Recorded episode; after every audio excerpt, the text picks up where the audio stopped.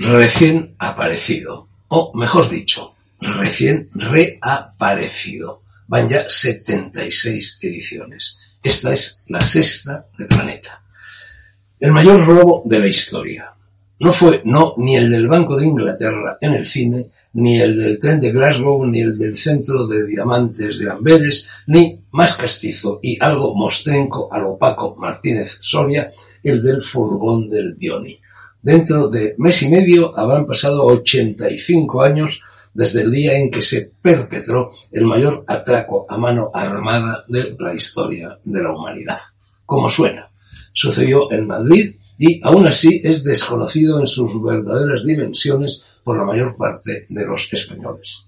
Imagínense ustedes la cantidad de estudios, informes, reportajes, novelas históricas, películas, obras de teatro, óperas, cuadros y esculturas que se podrían hacer o haber hecho con semejante suceso. Pero no, no pasa nada, nada de nada, nada se hace, no se comenta, ni siquiera se menciona. Cae sobre el hecho un muro de silencio porque esa fechoría corrió a cargo de una cáfila de facinerosos que tienen patente de corso aquí, allí, allá y acullá. La corrección política los blinda y la ley de memoria democrática no la incluye en la lista de los hechos delictivos. Veamos, rompo yo hoy ese silencio con las reservas debidas a una información cuyas fuentes no me ha sido posible apurar ni depurar con la minuciosidad que merecen. En la madrugada del 14 de septiembre de 1936, un grupo de cerrajeros, sindicalistas y pistoleros de la motorizada, ese era el calificativo con el que se conocía la guardia personal pretoriana del líder del PSOE, Indalecio Prieto, los mismos que dos meses antes habían asesinado a Calvo Sotelo, asaltaron el Banco de España. Sigue este hoy donde estaba entonces, en la Plaza de las Cibeles, corazón junto a la Puerta del Sol de la villa que ya no era corte de un reino, aunque sí de los milagros. Los enviaba el ministro de Hacienda, también del PSOE, cómo no, Juan Negrín. El gobierno lo presidía otro socialista, cómo no, aunque de la rama abiertamente estalinista, Francisco Largo Caballero. Aquellos matones armados hasta el cogote del alma que no tenían, arramblaron con lo que era la cuarta reserva de oro del planeta. El cajero mayor, abrumado por semejante expolio e incapaz de detenerlo, se pegó un tiro en su despacho.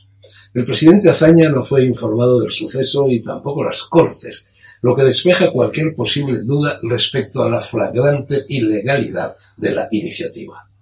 El 25 de octubre del mismo año, los buques soviéticos Kine, Kursk, Neva y Volgores zarparon de Cartagena con todo el oro en la sentina cientos y cientos de toneladas, pusieron rumbo a Odessa y fue allí donde Stalin les echó la zarpa, y hasta ahora.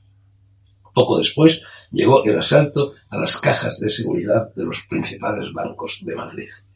Los mandarines, malsines y malandrines de la memoria histórica no quieren saber nada de tan turbios enjuagues que solo se alaban. Flaca es, en verdad, esa memoria.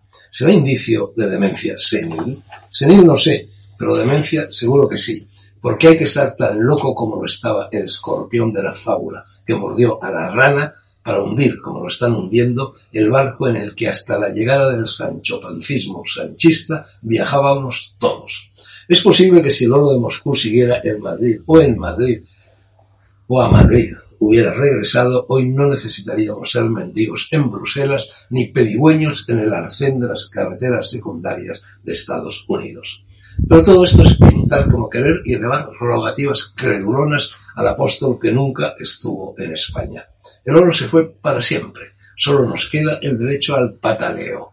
A él me acojo, pero triste consuelo. Voy a tomarme una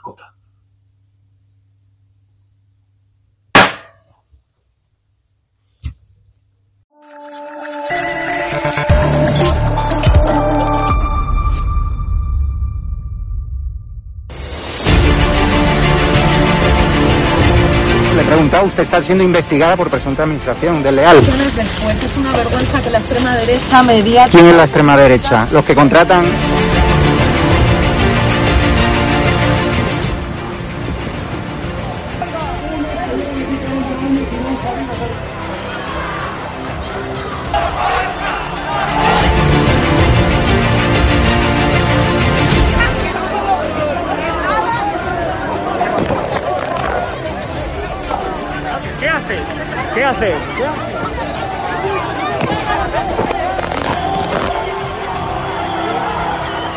Bueno, pues nos han roto el móvil. Eh, nos acaban de romper el móvil por detrás.